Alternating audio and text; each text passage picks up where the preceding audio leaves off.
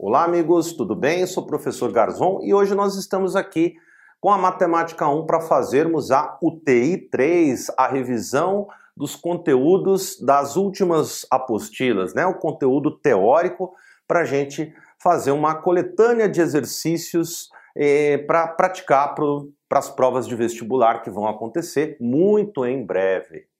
Bom, a primeira coisa com a qual nós vamos trabalhar hoje é a função inversa. Bom, todos nós sabemos que a função inversa, ela é uma função que vai de um conjunto A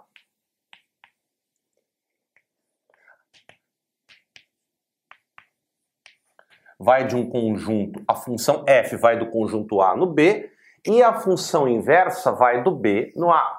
Agora, como é que na prática a gente faz para determinar a fórmula da função inversa conhecendo a fórmula da chamada função direta, a função de ida? A coisa é muito simples. Você, por exemplo, tem f de x igual a 2x mais 3. Tá? Estou pegando o exemplo de uma função do primeiro grau. O que, que eu tenho que fazer? Lembrar que o f de x é o mesmo que y. Então, y é igual a 2x mais 3. A primeira coisa que a gente faz para determinar a função inversa é trocar o x por y e o y por x. Desse jeito aqui. Pronto, depois que a gente faz a troca, o que, que nós devemos fazer? Isolar a incógnita y, né? Então nós vamos passar o 3 para o outro lado, vai ficar x menos 3 igual a 2y, ou seja, y vai ser igual a x menos 3 dividido por 2.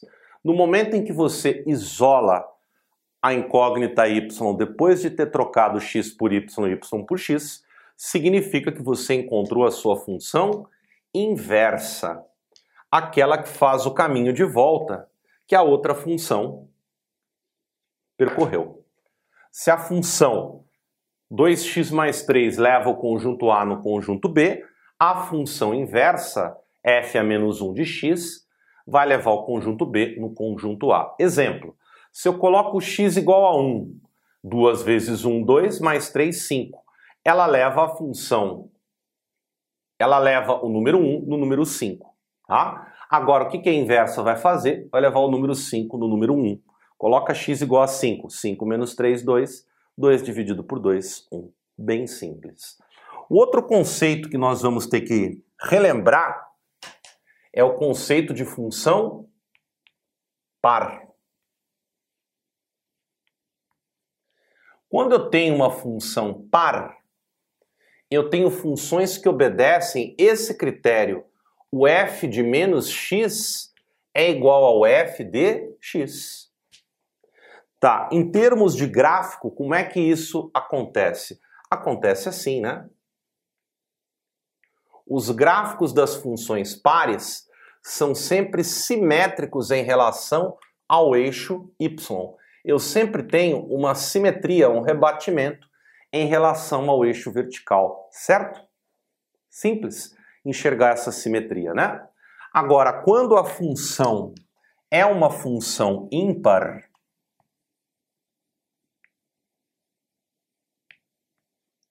função ímpar,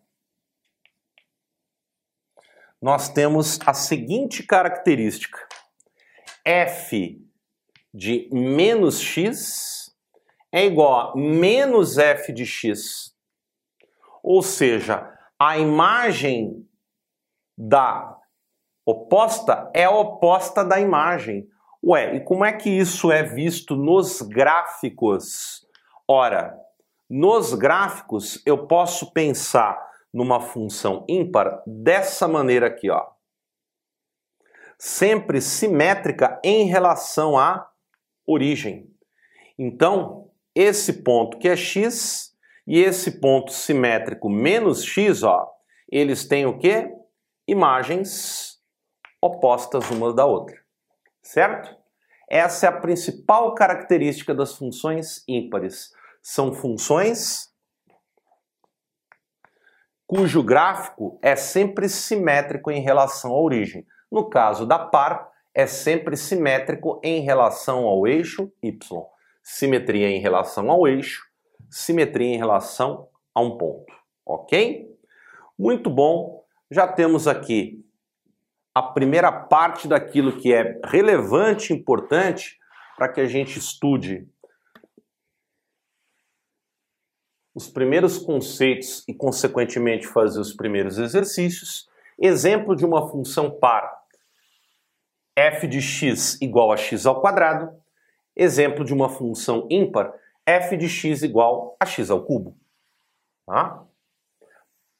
Se você traçar os gráficos, verifica que eles vão obedecer exatamente isso que eu estou dizendo aqui, tá bom?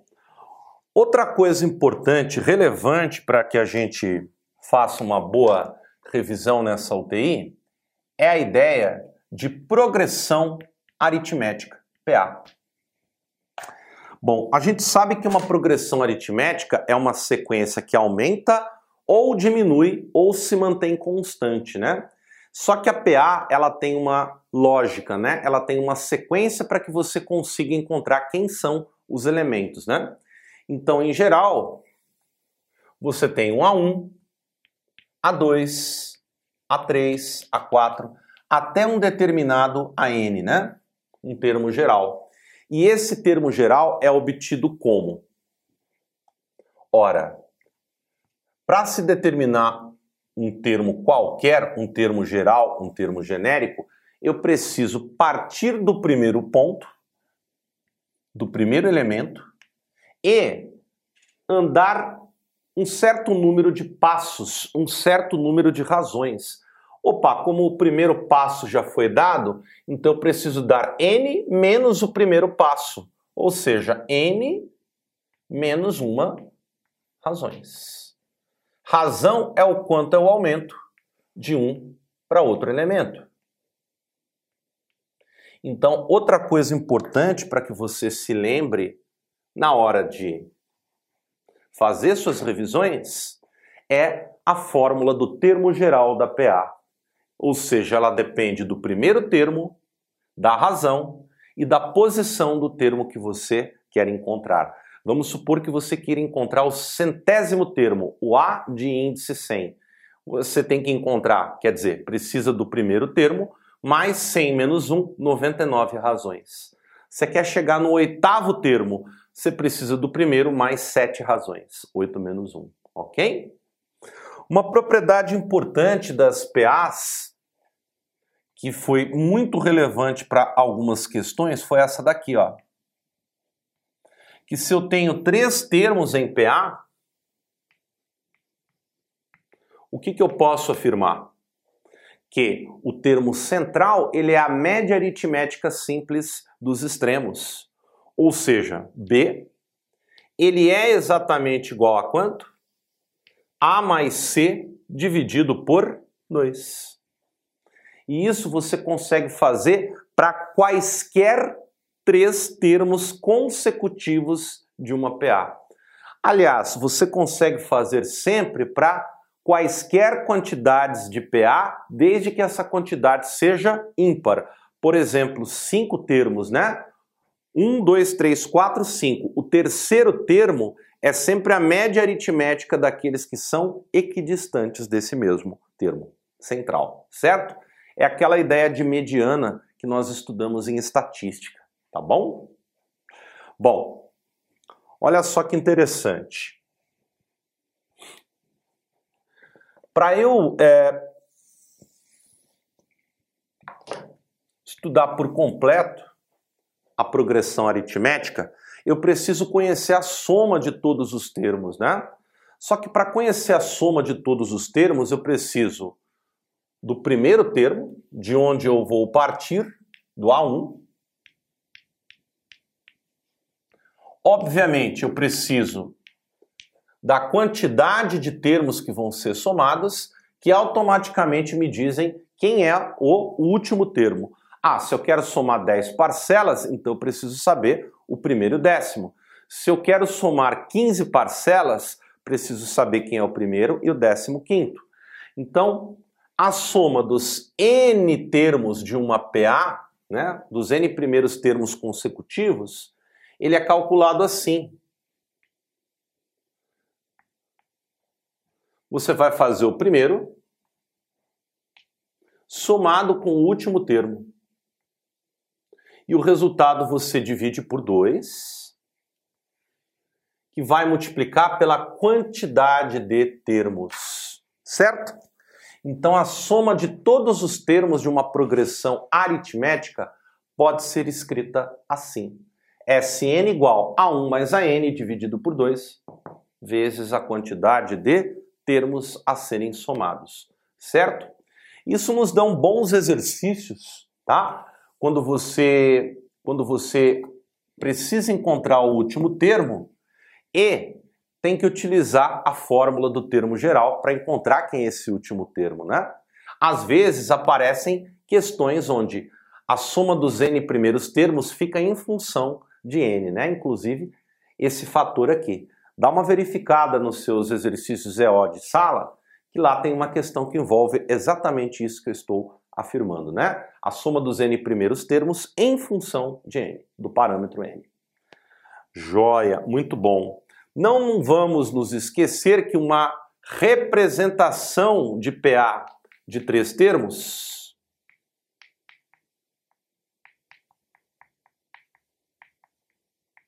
sempre pode ser colocada dessa forma, né? x menos r, x e x mais r. Poderia ser x, x mais r, x mais 2r também. Só que essa é a forma mais clássica de se representar uma PA genérica de três termos consecutivos quaisquer. O termo central, que é o segundo, para trás eu retraio, né? Subtraio uma razão e para frente eu adiciono, eu avanço uma razão. Então, x menos r, x e x mais r, certo? Então, tudo isso são coisas relevantes que você precisa saber para estudar bem os, a, a progressão aritmética. Beleza? Muito bom. Bom, existe uma outra sequência também muito conhecida de vocês que nós estudamos durante o curso, fizemos questões, né? associamos a vários enunciados de vestibular e também a questões do Enem, né, o Exame Nacional do Ensino Médio, que também mede o nosso conhecimento de PA e também dessa sequência que eu vou falar agora, que é a PG, só que através do quê? De textos e enunciados com a contextualização da matemática. E isso é bem importante dentro é, do nosso curso, por quê? Porque você tem que saber interpretar bem os textos para poder traduzir isso para equações, para símbolos e, consequentemente, para as respostas que eles exigem de vocês, né? O Enem, principalmente, é uma prova na qual essa contextualização ela é bastante forte, né? ela é bastante é, nítida, cobrada em todos os anos do Enem. Acho que desde o primeiro até os mais recentes, tá? Então, vamos pensar agora na PG, na progressão geométrica, que também é uma sequência que pode aumentar, diminuir se manter constante ou alternar-se. Como assim alternar-se, professor? Ora, ela ora pode ser com elementos positivos e negativos. Isso depende do sinal da razão. Então, para que você passe de um para outro, obviamente, vai ser necessário uma multiplicação por um número, e esse número é a chamada razão da PG, que para não confundirmos com a razão da PA, que a gente conhece por R, nós vamos chamar de Q. Q de quociente. Por quê? Porque para encontrar a razão de uma PA, você faz a subtração entre dois consecutivos. Agora, para encontrar a razão da PG, você faz a divisão entre dois consecutivos. Ah, divisão é um quociente, e quociente a gente representa pela letra Q. Bom, uma coisa importante para você encontrar o termo geral, que é um, um termo qualquer, né, da minha sequência, é começar sempre do primeiro termo, que é o A1, e em seguida multiplicando consecutivamente pela razão, até que eu chegue ao elemento que eu quero. Só que presta atenção, como eu já parti do primeiro elemento, né, já foi usado, quantas razões agora eu vou precisar multiplicar?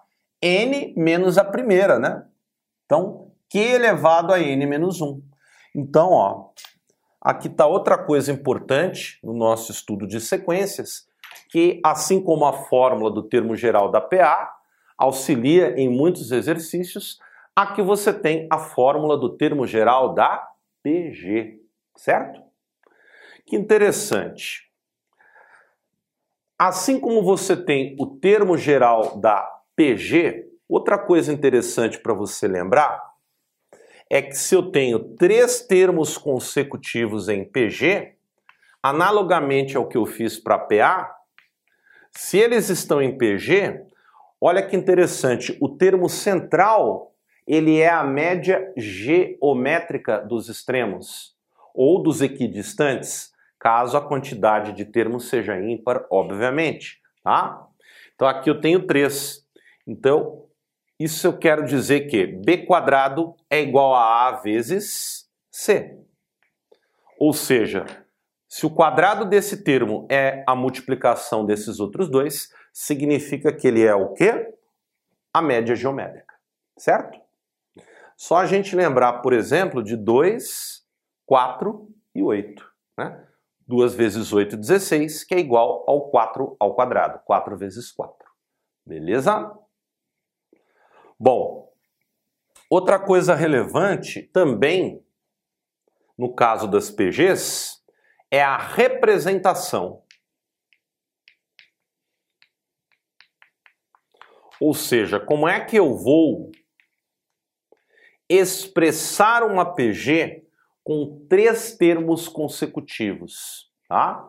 No caso da PA foi x menos r, x e x mais r.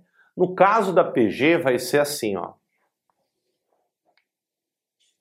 x sobre q, x e xq. Pegando aquele princípio que para trás eu subtraio, para frente eu adiciono, no caso da PG, para trás eu divido, para frente eu multiplico. Então, quaisquer três termos consecutivos de PG, eu consigo representá-lo assim, certo? Outra coisa relevante no estudo de PG é a soma dos n primeiros termos, né? Ou seja, quando eu quero somar uma quantidade finita de termos de uma PG ou seja, de um elemento até um último elemento. Bom, para isso, nós vamos fazer o seguinte: nós vamos pegar o primeiro termo, que é o A1, e vamos multiplicar por uma razão. Razão agora no sentido de fração, não razão da PG.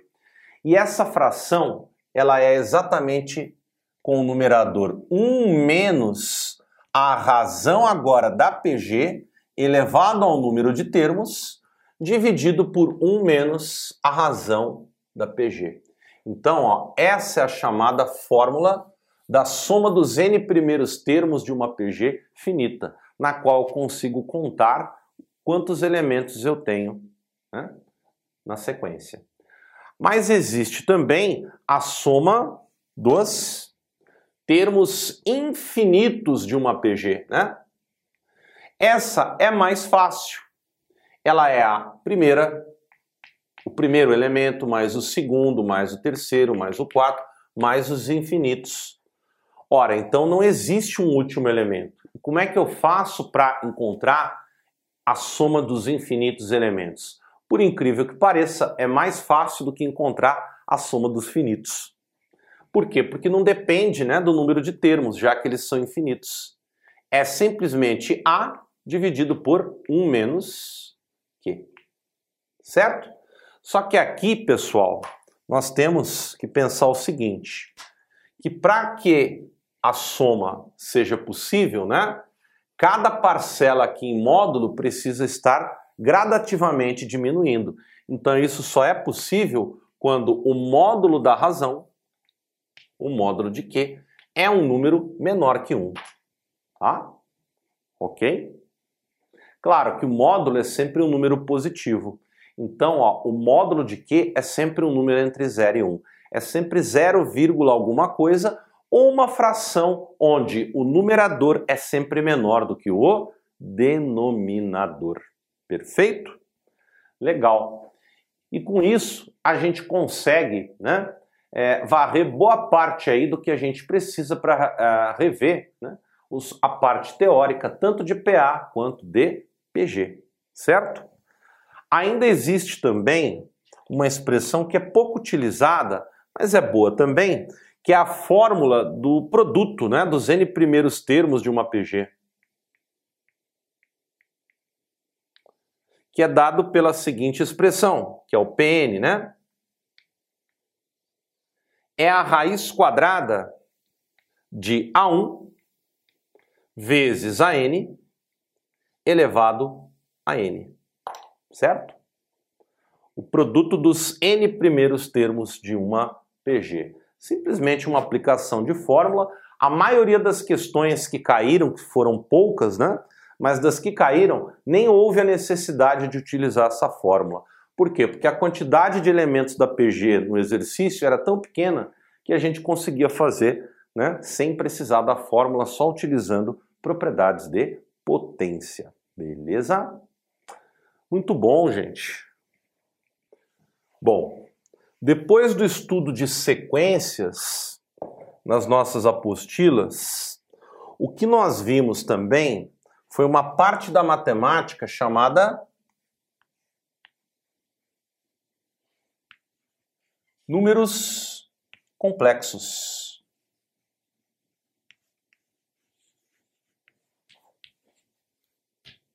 Certo? E os números complexos, eles, eles levam em consideração a chamada unidade imaginária. E quem é essa unidade imaginária?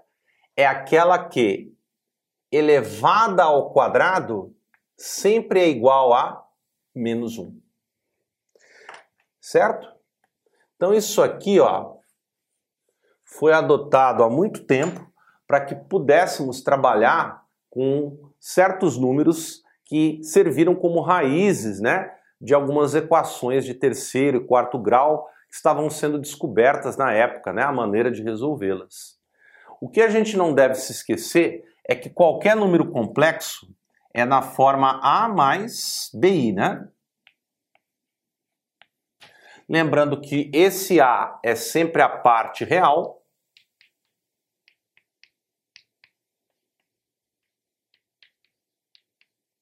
E esse B é a parte o quê? Imaginária.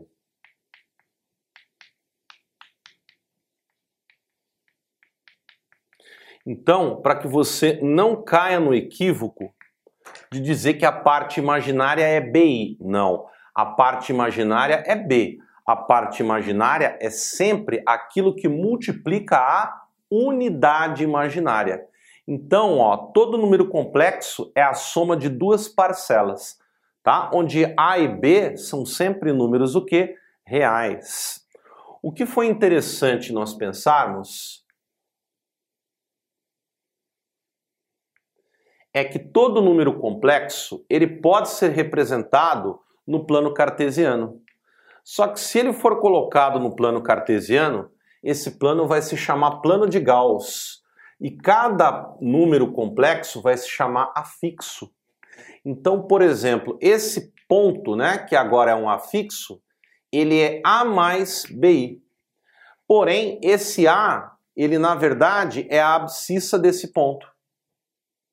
E esse B é na verdade o que? A ordenada desse ponto.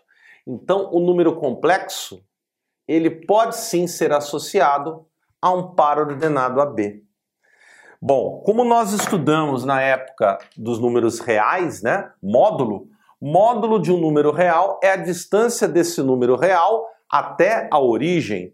Então o que acontece? Qual que é a distância do número complexo até a origem? Ah, é o tamanho desse segmento aqui, ó. Então esse é o módulo do número complexo z. Só que aí você acaba percebendo que isso é a hipotenusa de um triângulo retângulo de catetos A horizontal e B vertical. Então, para encontrar o módulo desse número complexo, o que, que eu faço? Eu aplico o teorema de Pitágoras. A quadrado mais B quadrado igual a módulo de Z ao quadrado. Portanto, extraindo a raiz quadrada do módulo, né, para encontrarmos a hipotenusa, A, encontramos a fórmula do módulo de um número complexo qualquer. É raiz quadrada de soma dos quadrados das partes real ou e mais a parte imaginária, né? Então você pega a parte real, eleva ao quadrado, parte imaginária eleva ao quadrado, soma as duas e extrai a raiz quadrada. E para finalizar essa primeira parte dos números complexos, vamos pensar no que é o conjugado de um número complexo. Conjugado de um número complexo z é outro número complexo só que com a parte imaginária de sinal trocado. E a gente representa isso por Z barra. Então, se Z é A mais BI, quem que é o conjugado? A menos BI. Eu vou te dar um exemplo. Se Z1 é 3 mais 4i, quem que é o Z1 barra? 3 menos 4i. Repare que um é o conjugado do outro e vice-versa. Quem que é o conjugado de 3 menos 4i? é 3 mais 4i. Beleza, turma? Certo? Bom, com isso, a gente repassou com vocês essa parte inicial de funções, né? par, ímpar e, e, e que mais? Sequências, né? PAPG, e essa parte introdutória de números complexos. A gente volta já já com a segunda parte dessa nossa UTI 3. Até daqui a pouco. Voltamos! Vamos falar um pouquinho agora aqui no plano complexo da seguinte situação. O módulo e o eixo real, eles vão formar esse ângulo aqui no sentido anti-horário, tá? Esse ângulo aqui é o que nós chamamos de argumento do número complexo. E ele é bem importante, viu, gente? A gente chama de argumento do número complexo z representado assim, ó, arg de z. E esse argumento, ele é um ângulo, né, um arco, que pertence a esse intervalo aqui, ó, entre 0 e 2π aberto, tá? Porque o 0 e 2π representam o mesmo ponto. Então, eu escolho o menor deles caso seja 0 ou 2π, tá? Bom, para que a gente determine o argumento, um ângulo, nós já estudamos isso em trigonometria. Para determinar um ângulo, eu preciso de duas coisas, do seno e do cosseno. Então, se você encontrar o cosseno para mim e o seno, você determina o ângulo. Cosseno de θ, quem vai ser? É a parte real, que é o cateto adjacente, dividido pelo módulo, que é z. E o seno de θ é o cateto oposto, que é a parte imaginária, sobre a hipotenusa, que é o módulo de Z. Ok? Com isso, com esse par, você consegue dizer quem é o argumento Tá? O θ fica determinado. Só que o bom dessa notação é o seguinte: se você passar o módulo de Z para o lado esquerdo de cada uma das igualdades, você vai chegar na seguinte conclusão: que o A ele é módulo de Z vezes cosseno θ. E o B é módulo de Z que multiplica seno de θ. Então eu consegui escrever as partes real e imaginária utilizando apenas o quê? Apenas a distância do complexo para a origem, que é o módulo, e a angulação desse módulo em relação ao eixo real a inclinação, bem dizer, né? Então, Z vai ser igual a A mais BI. Só que A é módulo de Z, cosseno teta, mais B. Só que B é módulo de Z, seno teta. Tudo isso ainda vezes um I. Coloca o módulo de Z em evidência. Fica módulo de Z que multiplica cosseno teta mais I seno teta. Coloquei o I atrás do seno da maneira mais clássica. Turma, no momento em que você faz isso, você acaba escrevendo o chamado número complexo na forma trigonométrica ou polar, né? E essa forma trigonométrica, ela leva em conta quem? Justamente o módulo, a distância para a origem, e o argumento, que é o ângulo que o módulo forma com o eixo real, tomado no sentido anti-horário, sempre do eixo real para o módulo, certo? Beleza? E qual é a vantagem de se escrever um número complexo na forma trigonométrica? Tá, para somar dois números complexos ou subtraí-los é muito melhor com a forma algébrica, isso é inegável. Agora, quando eu trato da multiplicação, divisão, potenciação e radiciação, aí a forma trigonométrica ela é muito mais útil no sentido de muito mais rápida, muito mais ágil e para que a gente encontre os resultados. Será? Sim. Pensem comigo o seguinte: se eu tenho dois números complexos diferentes, nós estamos pegando o exemplo de dois, mas poderiam ser três, quatro, uma certa quantidade de números complexos. Ó. Bom, eles começam com seus respectivos módulos, obviamente, e multiplicados por quem? Pelos cossenos mais senos dos seus argumentos. Ok. Agora, quando eu tenho esses dois, ou três, ou quatro, ou cinco números complexos ou infinitos, eu posso pensar o seguinte: para multiplicá-los, como eu devo fazer? É, pois é, se você quiser multiplicar dois números complexos na forma trigonométrica, a primeira coisa que vocês vão ter que fazer é multiplicar os módulos. Módulo de Z1 vezes módulo de Z2. Tá, e agora o que, que eu faço com os argumentos? Ah, vai ser assim, ó, vai ser a soma deles vai ser cosseno teta 1 mais teta 2 mais e seno teta 1 mais teta 2. Então é bem prático. Você multiplica os módulos e soma os argumentos. Lembrando, multiplicação com soma, propriedades de potenciação, né? Agora, se, se você precisar dividir um número complexo por outro, na forma trigonométrica, né, você pode fazer o seguinte, ó, divida os módulos. E como ficam os argumentos? A vai ser cosseno teta 1 menos teta 2 mais e seno teta 1 menos teta 2. Que interessante. Na multiplicação, multiplicamos módulos e somamos os argumentos. E na divisão, dividimos os módulos e subtraímos os argumentos. Olha só, há uma certa lógica entre a associação aí das operações. Multiplicação com soma, divisão com subtração. Tá?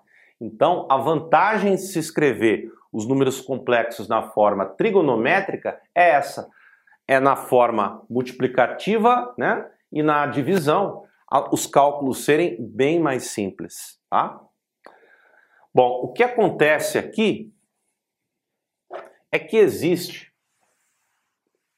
em algumas questões de vestibular, não são muitas, mas de vez em quando aparece alguma que os alunos têm um certo trabalho para resolver Mas, se eles utilizam esse método que eu vou passar agora para vocês, a coisa fica um pouquinho mais simples, tá?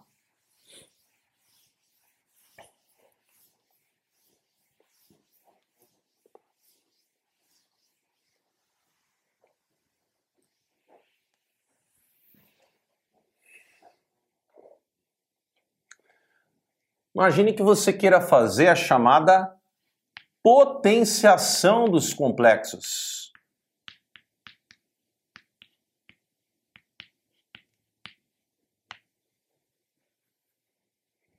Potenciação. A potenciação dos complexos é o que você chama de primeira fórmula de Moivre. Abraham de Moivre, né? Matemático inglês. Então, primeira fórmula de Moavre.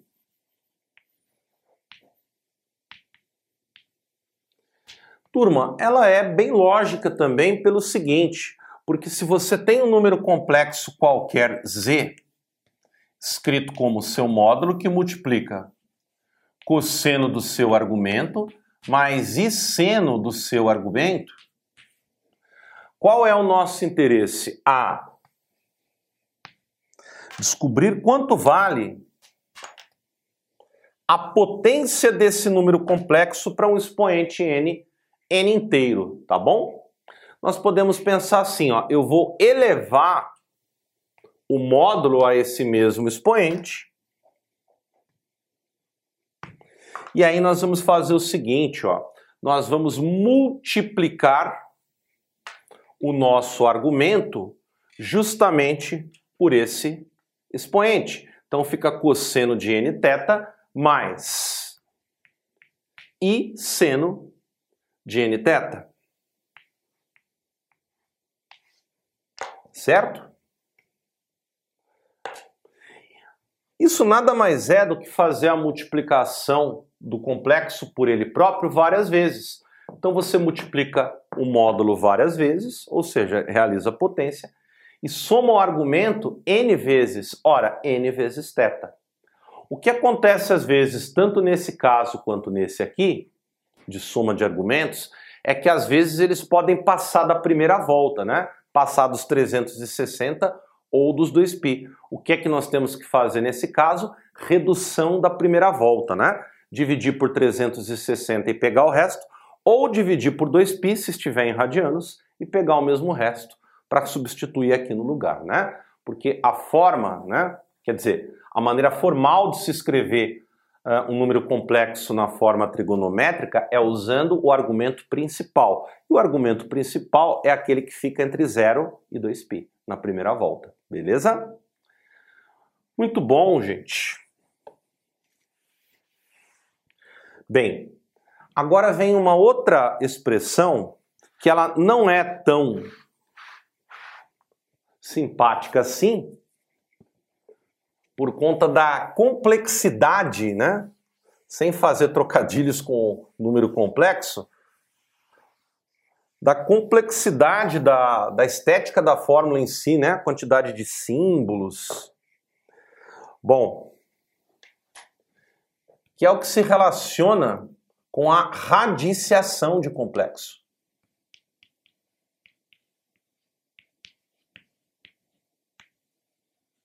Que tem a ver com a segunda fórmula de Moavre.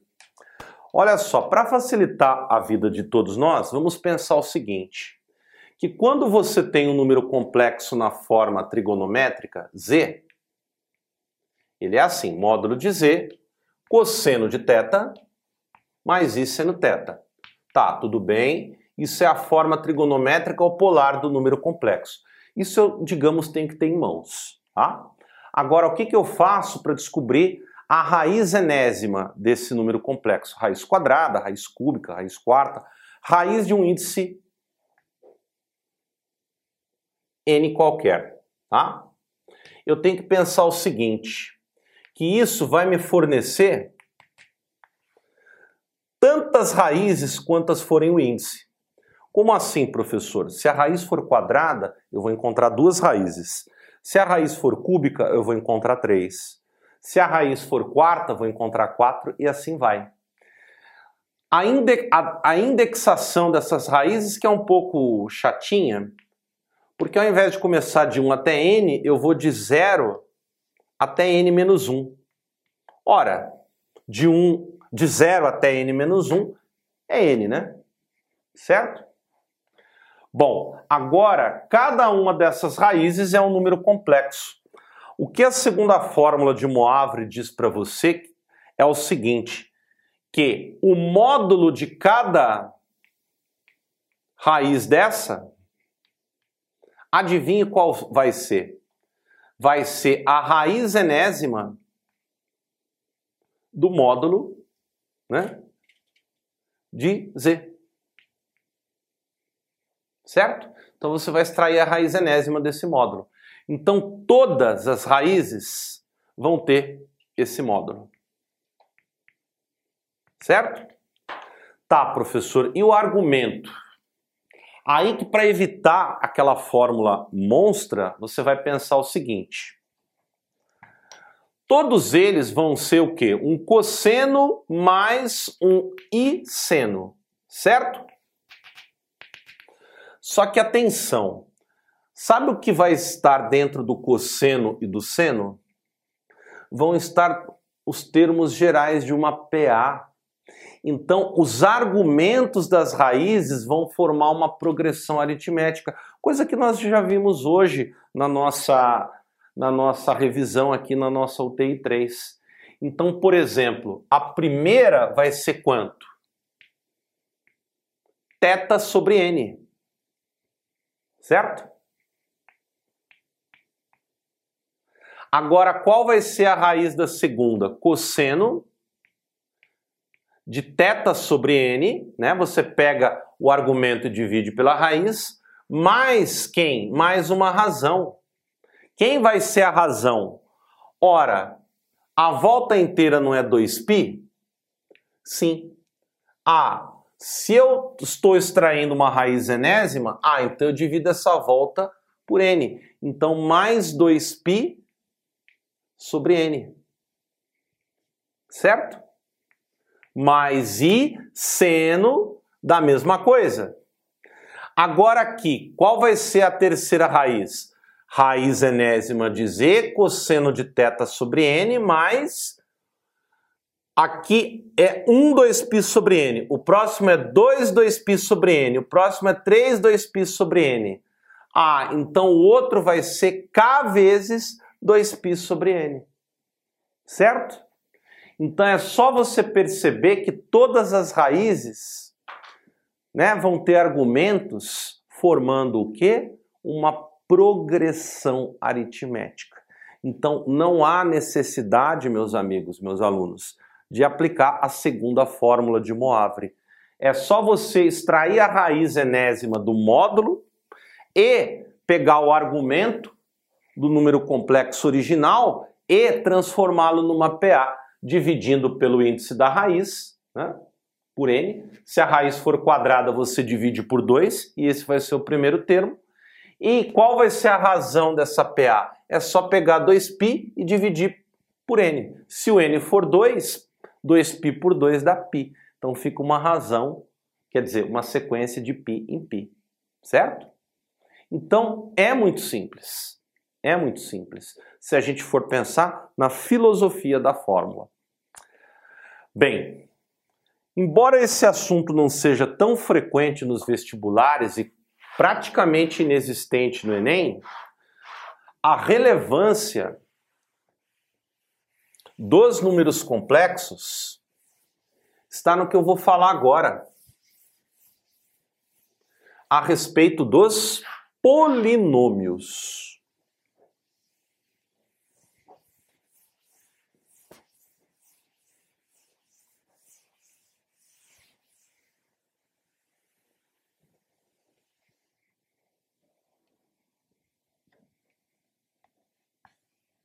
Que é o que finaliza a nossa UTI.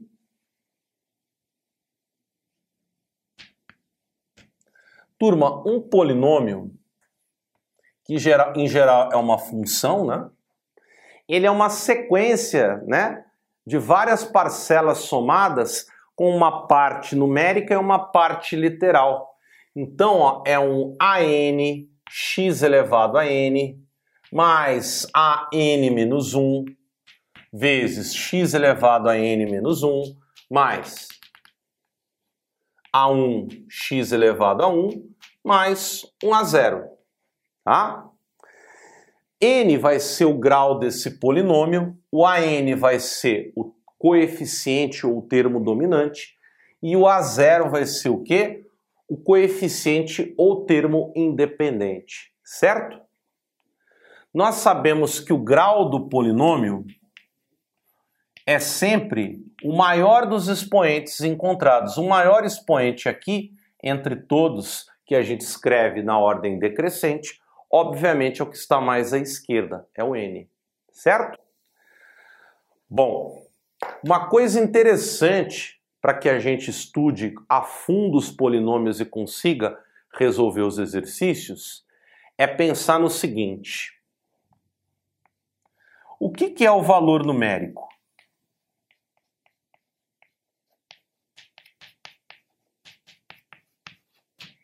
Valor numérico de um polinômio é o valor que o polinômio assume quando eu substituo a incógnita dele por um número qualquer. Então, P de alfa. O que, que é P de alfa? É o valor numérico do polinômio P de x quando x igual a quanto? Alfa. Então eu tenho que realizar as contas e descobrir o valor numérico dele. Se eu, por exemplo, pego um polinômio de segundo grau, x quadrado mais 3, e eu quero saber o valor numérico, o Vn, para x igual a 1. Ora, é só jogar 1 lá no x, e aí você tem 1 ao quadrado mais 3 e considera 4. Ou seja, 4 é o valor numérico do polinômio p de x quando x igual a 1. Lembrando que um polinômio pode ter infinitos valores numéricos. Agora, por que, que isso aqui é importante? Porque se o valor numérico de um polinômio for nulo, ou seja, se um p de alfa for igual a zero, significa que alfa é o que desse polinômio? Alfa é raiz. Certo? é o valor que anula esse polinômio. Ok?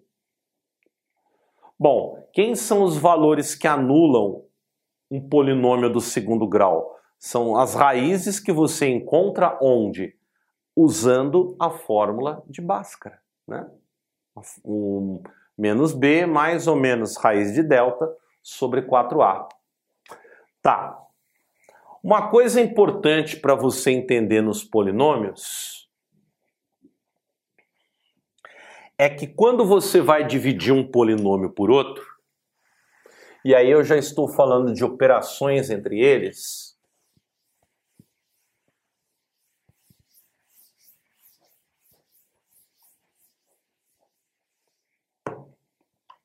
é que eu tenho que pensar nisso aqui, ó. Se eu tenho um polinômio p de x que eu vou dividir por um polinômio d de x, isso dá um polinômio quociente e um polinômio que? Resto. Certo? E que esse polinômio p de x ele é escrito como o quociente vezes o divisor mais o resto certo? Isso aqui ajuda vocês a resolverem uma das questões é, da UTI 3 de sala. Aí, acho que se eu não me engano é a última questão, acho que é a quinta ou a sexta. Bom, e o grau do resto, o grau de R de x é sempre menor do que o grau de D de x. Então, se D de x, por exemplo, tiver grau 2, o R de x vai ter grau 1 ou 0, sempre abaixo. Guardem bem essa dica. Uma outra coisa importante para você lembrar também dos polinômios é o teorema do resto.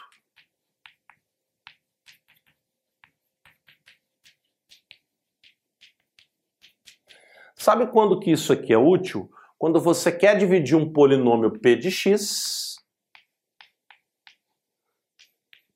por um polinômio do tipo x menos a. Sabe o que vocês vão fazer para encontrar o resto? Você não vai utilizar esse esquema aqui, nem o método da chave. Você vai fazer o seguinte, você vai pegar esse a e calcular o valor numérico dele para x igual a a. Então, o teorema do resto diz que o resto da divisão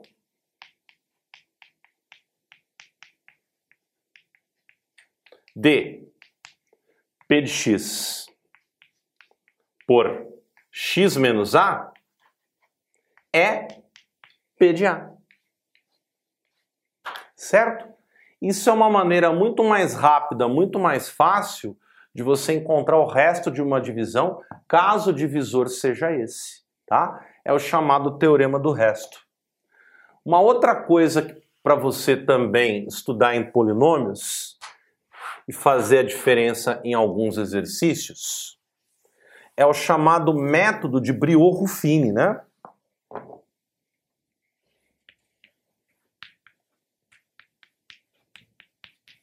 Para que, que serve esse método de Briot-Ruffini? Ele serve para você encontrar os coeficientes do quociente e o resto do polinômio.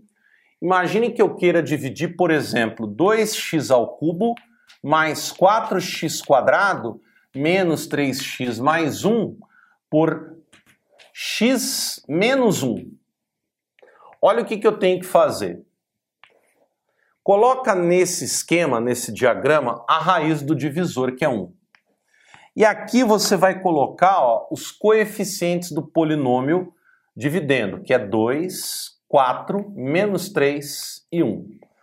Tá? Tem que colocar na forma completa. Se algum grau faltar, é porque o coeficiente é zero. Aí você baixa o 2, 2 vezes 1, 2, mais 4, 6. Repete, 6 vezes 1, 6, menos 3, 3. 3 vezes 1, 3, mais 1, 4. Então quer dizer que o resto aqui é quanto? O resto é o que fica depois dessas duas barras. O resto é 4. E quem são esses números? São os coeficientes do quociente. Como é grau 3 por grau 1, aqui vai ter grau 2.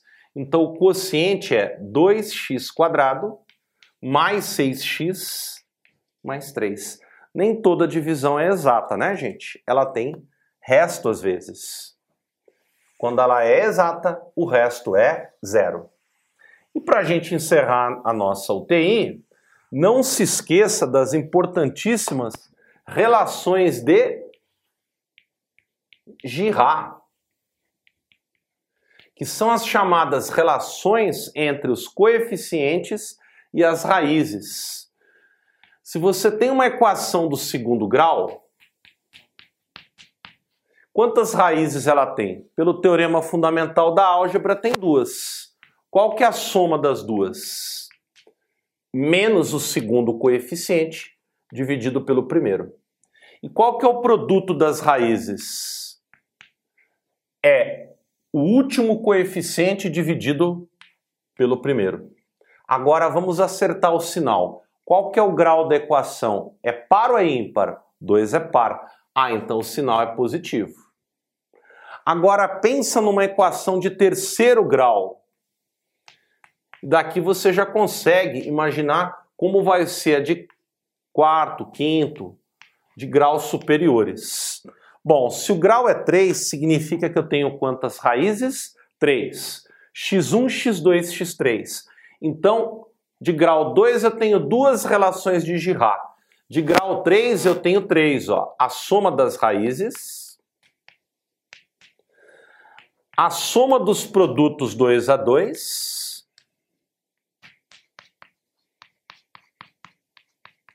e o produto das três raízes. Eu digo para você que as relações de Girard mais importantes em qualquer equação são sempre a primeira e a última, a da soma e o produto. Aqui mesma coisa, ó. menos o segundo pelo primeiro. Isso vai ser a mesma coisa para todas as equações, tá? A soma é sempre menos o segundo pelo primeiro. O produto, sempre o terceiro pelo primeiro. Produto 2 a 2 somado. Agora, o produto das três, mesma coisa, o último pelo primeiro. Agora eu preciso acertar o sinal. O grau dessa equação é 3. 3 é par ou é ímpar? 3 é ímpar. Ah, então, como é ímpar, o sinal é negativo. Bom, então, aí estão as principais relações de Girard para os principais polinômios que podem aparecer no seu vestibular. Beleza? E com isso a gente encerra a nossa UTI. Varremos aí a maior parte dos conteúdos. Desejo a todos bons estudos e até as próximas aulas.